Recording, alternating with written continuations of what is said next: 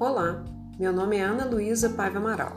Sou aluna da segunda licenciatura em Pedagogia na FUMEC. O objetivo desse podcast é descrever o racismo contemporâneo e mostrar como ele pode afetar a saúde.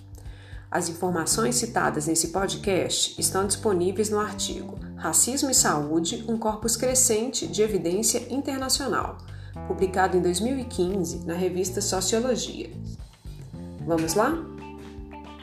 O racismo pode manifestar-se através de pessoas ou instituições sociais, como atitudes negativas em relação a determinado grupo étnico ou discriminação desse grupo. Em várias partes do mundo, ainda hoje, podemos observar esse tipo de atitude. O racismo pode gerar estresse, trauma e impactar em desemprego, dificuldades financeiras, violência entre vizinhos e a exposição em ambientes residenciais ou de trabalho. A segregação racial observada nas sociedades leva as minorias a residirem em habitações de qualidade precária, carentes de recursos que melhorariam a saúde e bem-estar, incluindo serviço médico. Pesquisas revelam que o racismo pode levar a baixa autoestima e mal-estar psicológico, e ter impactos negativos sobre a saúde, uma vez que afeta a identidade e a autocompetência dessas pessoas.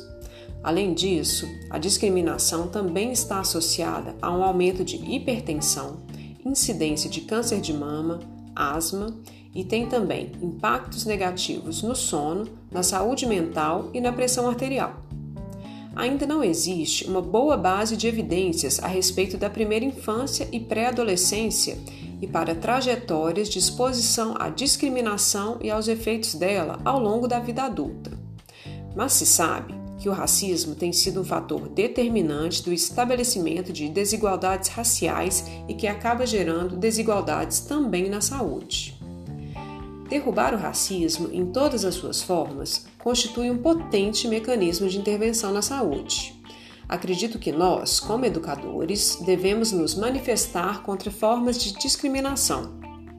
É importante desenvolver com nossos alunos atividades de diversidade, criar um vínculo de afetividade e respeito, assim como também consumir a cultura negra, pois as crianças aprendem muito com exemplos. Não adianta somente mostrar, mas não fazer, não é mesmo?